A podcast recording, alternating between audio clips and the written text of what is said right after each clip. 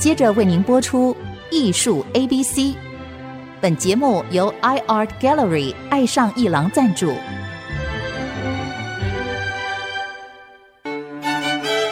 Appreciation, buying and collection。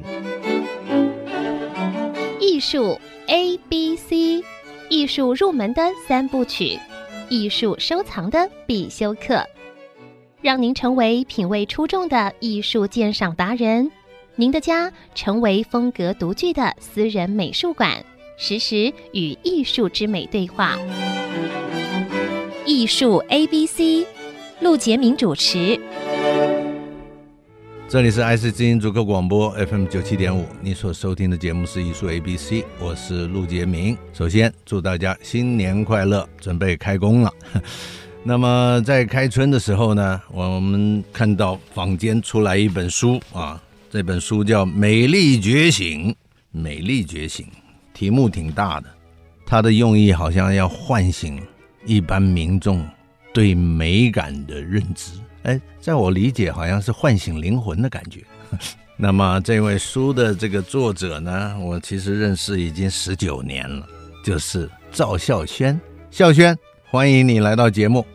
陆老师好，我终于可以访问赵孝轩了。我访问他是有一点有点紧张，因为他是文学博士。我当年是这个雷达工程师闯入艺术市场的小鹿，我不是小白兔，我是小鹿，因为我小名叫小鹿，我的姥姥叫我小鹿，是是，我妈妈是东北人，是是是，我爸爸是浙江人，你是浙江诸暨，是是是，我们是小同乡，我是浙江临海的，是是是，就是戚继光打倭寇的那个地方，是。好。我们就有缘分。我也是小白兔，我是误入艺术丛林的小白兔。但是你这个小白兔不得了啊！书里面有写，我这个是你小白兔后来变成大黑熊了。我就是在小白兔的时候受到您的指引。好巧，我觉得误入丛林的艺术小白兔。二零零年。缘分真的，这为什么佛家讲缘起性空，真空妙有，我就体会到了。这个缘就要从二零零五年。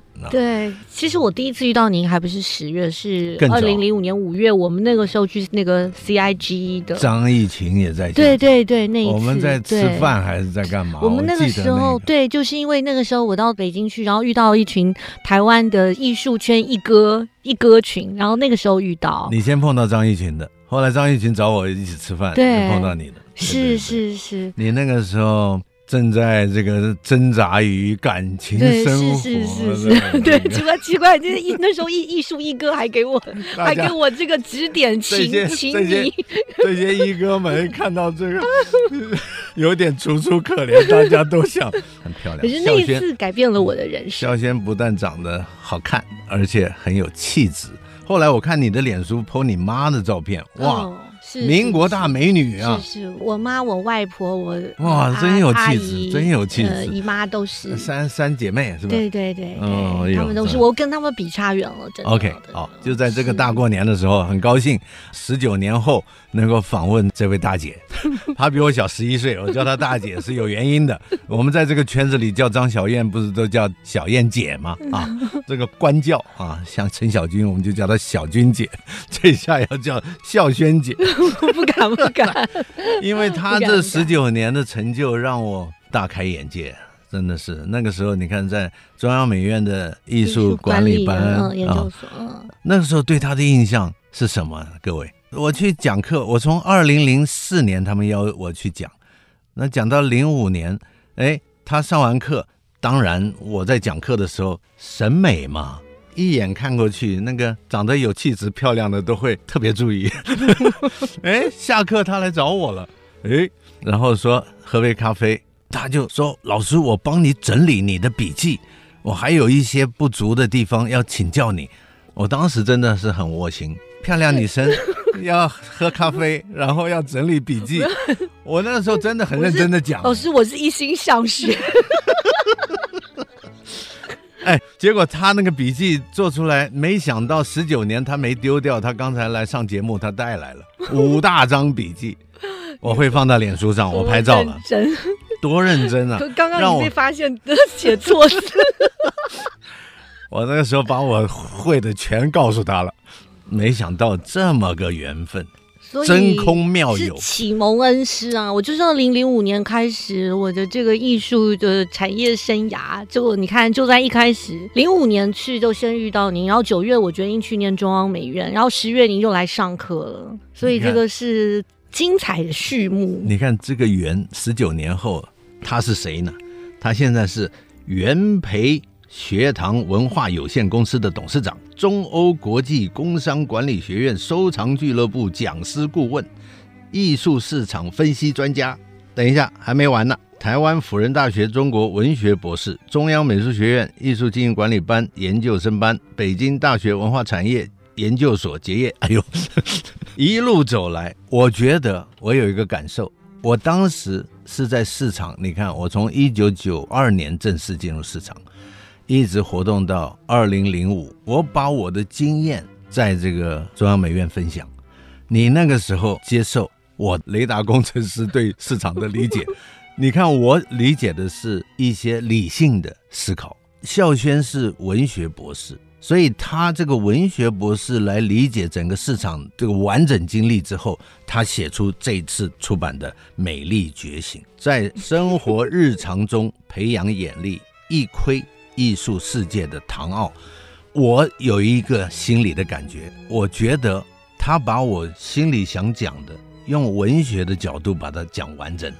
你知道，我真的有这种感想。假如你还承认 二零零五年的笔记的话，承认了。你假如承认那个笔记，我觉得我翻他的书，就等于是。用文学角度把这个整个事情说得更深刻、更清楚。陆老师，我当然我带着我非常充满恭敬敬意的捧着我在十九年前的笔记来，这个肯定就是要来谢师的，对吧？您看看这个多么感动、重要，对不对？这个事情，所以我今天早上还翻箱倒柜的。没想到，你看文学博士就是文学博士，要我的话，那个笔记早就丢了。吃完就丢，没想到还留得很感动。好，我们回到正题啊，就是这本书出版了，没到两个礼拜，已经是排行第二名，然后全部都卖光了。没有没有没有没有没有没有到全部啊，就是三天就把博客来的那个 第一批进书就没了，然后第六天成品线上也没书了，然后第四天就是冲上博客来的即时畅销第二名。不好意思，我比小王子又才前，小王子第三名，很汗颜。你看到没有？这个就是这就是文学加艺术的魅力。终于，一个文学博士写了一本艺术市场的书。所以我劝各位啊，你正在开车准备去科技公司上班的这些好朋友啊，你愿意听我们艺术 ABC 节目，让我不得不把这个节目继续做下去啊。但是今天我给你推荐这本书，你假如想对这个神秘的艺术圈子有个好奇，想要了解这本书，一定是你启蒙的书，因为他把它写得太仔细了，而且里面。不是光讲市场，是从文学感性的角度来讲的整个问题。你看我前面翻的，就是一种感知力，这符合我当时的一种理念呢。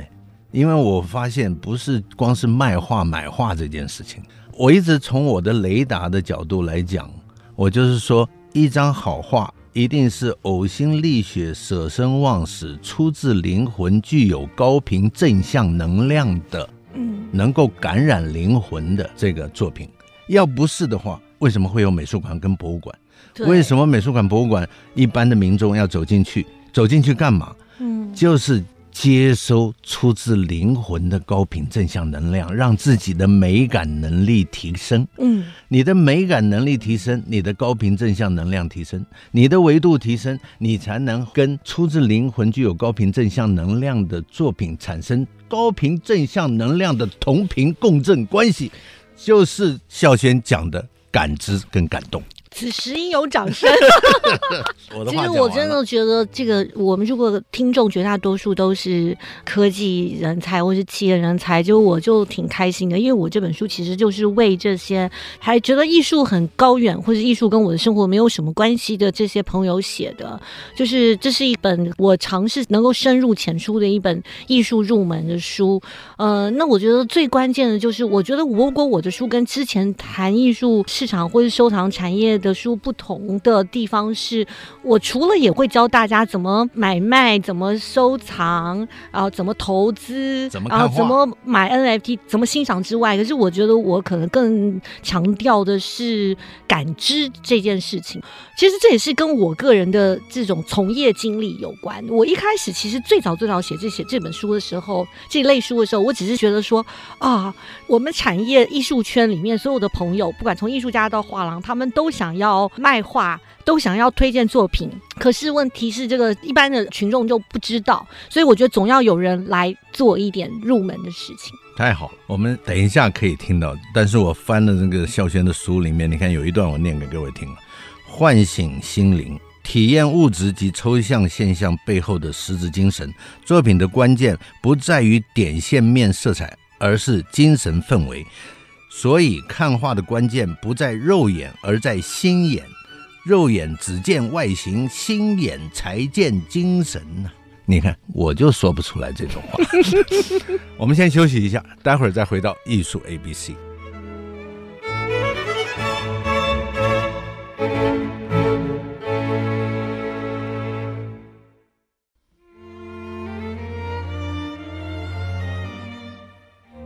欢迎回到艺术 ABC 节目，我是陆杰明。那么我们今天请来的贵宾是赵孝轩，文学博士、艺术市场观察家，自己也是收藏家。孝轩，欢迎来到节目。谢谢陆老师。前一阵子我在网上听的他的一段演讲，就是 NFT。现在我们这个圈子里，大家又爱又怕。这个你知道，我们画廊老板对这个 NFT 有的时候真的很迷茫。嗯，说这个要是都买 NFT，我们将来怎么办呢？哦，这个对，所以就是就是说还是要快速转型，有时候跟不上就会害怕。但是前一阵子比特币跌了，NFT 冷静下来，他们又放心了。是是是，可是未来以来，这个是没有办法抗拒的趋势。你简单的讲，你理解的 NFT，让我们科技的这些朋友们了解一下。其实 NFT 是因为它的这种技术方式，为什么它会跟产业有关系？因为这个区块链上面这种所谓的永久保存、不可涂改的这样子一个方式，所以它是非常适合。我会认为它是非常适合艺术产业，它可以解决艺术产业一些先天上的问题。比如说我们现在产业最大的一些问题就是，比如说真假呀，或者认证啊，或是什么涂改啊诸如此类问题，还包括说它的营销模式是可以让艺术家去到。中间环节就是代理的中间环节，很多艺术家可以自己上上网，所以你会说为什么产业会会担心的原因在这里。没错，对。可是现在我认为 NFT 只是因为暂时整个区块链世界冷了，包括说它依依靠的虚拟币啊，可能这个现在整个在冷冷却当中。可是我认为假以时日，当技术越来越成熟，这个是一个不可跨过的一个趋势性。所以我在书里面有一章是专门在写，就是这样 NFT。NFT 对于整个艺术产业的影响，我觉得它肯定是会产生影响，只是这个影响可能很多人觉得说跟我没有关系，可是我觉得它很快就会来。但是我当时的理解，其实很多 NFT 一开始的收藏家不是我们这个圈子里的藏家，而是。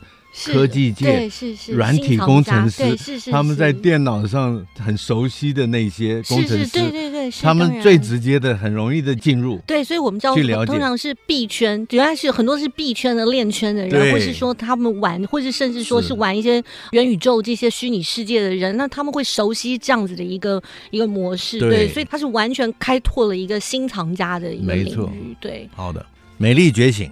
那孝轩，你历经了。其实你要是买他的书，可以看到他这十九年他的这个整个经历的过程。在他说这个经历之前呢，我想问孝轩呢就是怎么想起来在这个时机点写这本书？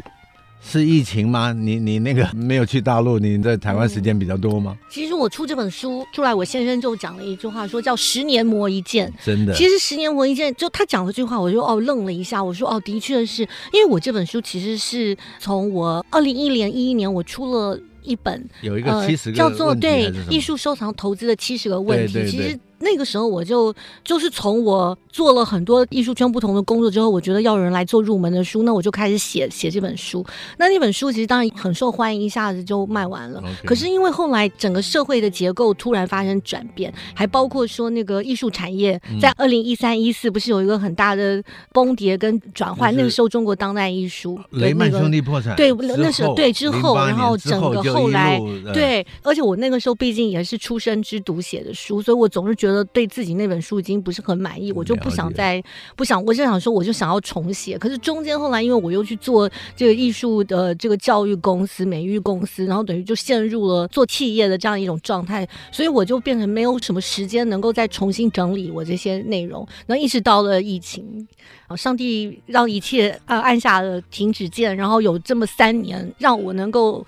好好的沉淀我过去的这些经历，那后来这本书就跟我原来的书有很大的变化，例如。因为我后来从事了教育艺术，就美感教育以后，所以我会对于这个，就像您刚刚说的，就是会对于欣赏的更深层的那种感知，还有包括艺术跟生活的关系，然后美感跟人生的关系，或是艺术跟人生的这种关系，我会有更多的琢磨。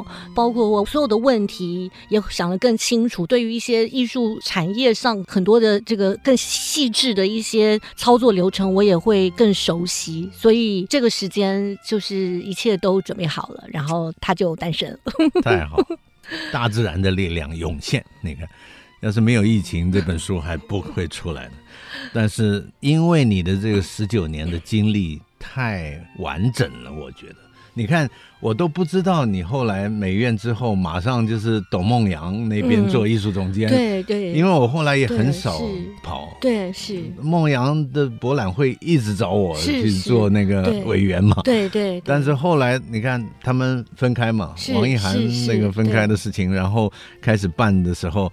呃，零四年我们是大组团去支持董梦阳嘛？是是是。那之后你看，你从这个博览会，然后又到画廊，后来邦文，好长一段时间。对对是。所以那个时候是因为那个美院的赵丽老师，他他跟董梦阳他们一起，对，所以他们找我去艺术北京。其实在这之前，我又帮那个张颂仁，就是汉雅轩，汉雅轩。对，其实这个中间还有，我是先帮台湾的家画廊老板，然后我又后来皮丽老师找我去 U U 空间，后来张颂仁。就说你帮我来负责北京的事情，我帮汉雅轩做了一年。还是你啊？对，是是是，我当时幸好没帮他把常玉卖掉。卖掉，你看看，那个时候常玉还没开始爆发。当时要是你把常玉卖掉，对，所以你要是买常玉的人会很感谢。我说我书上有写了说，幸好没有帮他卖，幸好没有卖掉，让他没有错过一个后来一个大波段。Okay, okay. 然后后来我去那个艺术博览会，对，后来我又去了。艺术的研究机构，我又去北大帮助庆生老师做中国的现代艺术档案。这一段。对，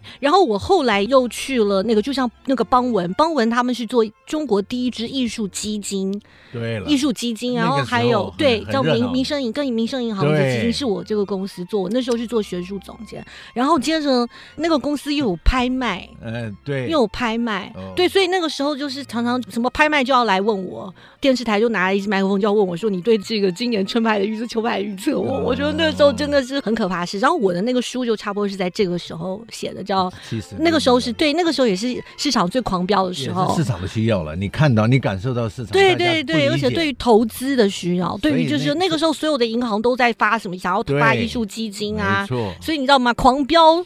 就是狂欢跟狂飙的前夜，必然是这个 危险 危险的前兆。就是对对对，我就是完整的经历这一切。所以一三年，对对，而且一三二零一三年，我就觉得我就去了大家当时觉得是文化沙漠的深圳，然后我去做了艺术教育公司、美感公司。很多人问会说你为什么会去深圳？我就说，可是我我那个时候是因为先给一一群中欧的这些企业家上课，我发现深圳有自由的。的一种创业的一种氛围，那种氛围，我认为恰恰是艺术的土壤需要的。哎，的确，结果我好多大公司嘛，我正好我二零一三年阿里巴巴啊什么的总公司都在那，所以我二零一三年又经历了深圳最好的时代，就是我们在所谓的那个全世界最多上市公司的粤海街道，然后我公司在那里开。哎，那你也有胆识哎，你敢在那里就成立公司就，就无知者无畏。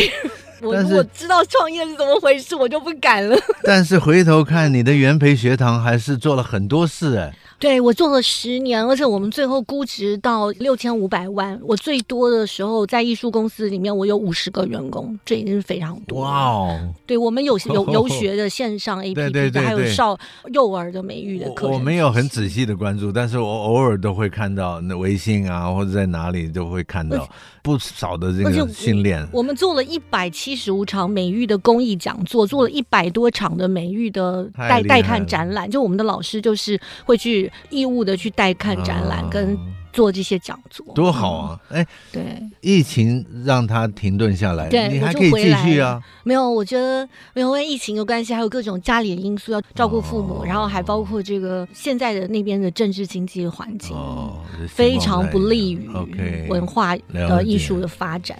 还是台湾好，还是台湾？那你看看台湾能做什么？我觉得台湾台湾也需要对，当然学堂啊。嗯，是是是。可是现在我就是那个合创时书法艺术基金会何国庆董事长，也是看对，也是因为看到我之前的这些经历，所以就请我来做书院。对，而且从文学的角度切入中国古代书法，这个也只有你讲的会讲的比较清楚一点。嗯，对，会比较贴近人们的对对。其实我想要不是说书法。也就只是说，我们想想到那个写字，它其实是一种中国最核心的艺术精神跟美感，对对，美感品味。OK，那么事实上，你看这个书里面，我随便一翻啊，说到面对艺术的象征，观者必须调动想象力。爱因斯坦说，想象力比知识更重要。正是音乐赋予我无边的想象力。我们经常在演讲的时候也会提到，就是。感知力、想象力、解析力，其实科技圈的这些朋友们，你也要照顾到你的下一代啊！一家人出去看画，其实会有一些很好的作用的，就是感知力去感受，然后想象，然后跟孩子们互相切磋，分享美的心得，这个也很重要。所以孝轩在书里面强调这个感知力这件事情。好像说的蛮多，好几页。我有一张专门叫做“如何带孩子去看美术”。对，对，等一下，专门要讲这个。下一集我们好好从那个这里开始聊一下。我们今天节目说到这里，我们请肖轩留下来，我们再做一集啊！谢谢肖轩，谢谢来到节目，谢谢陆老师，谢谢大家，谢谢各位听众的收听，艺术 A B C，我们下周见。以上节目。由爱上一郎赞助播出，放松心情，静静体会艺术的美好。iArt Gallery 让您爱上艺廊。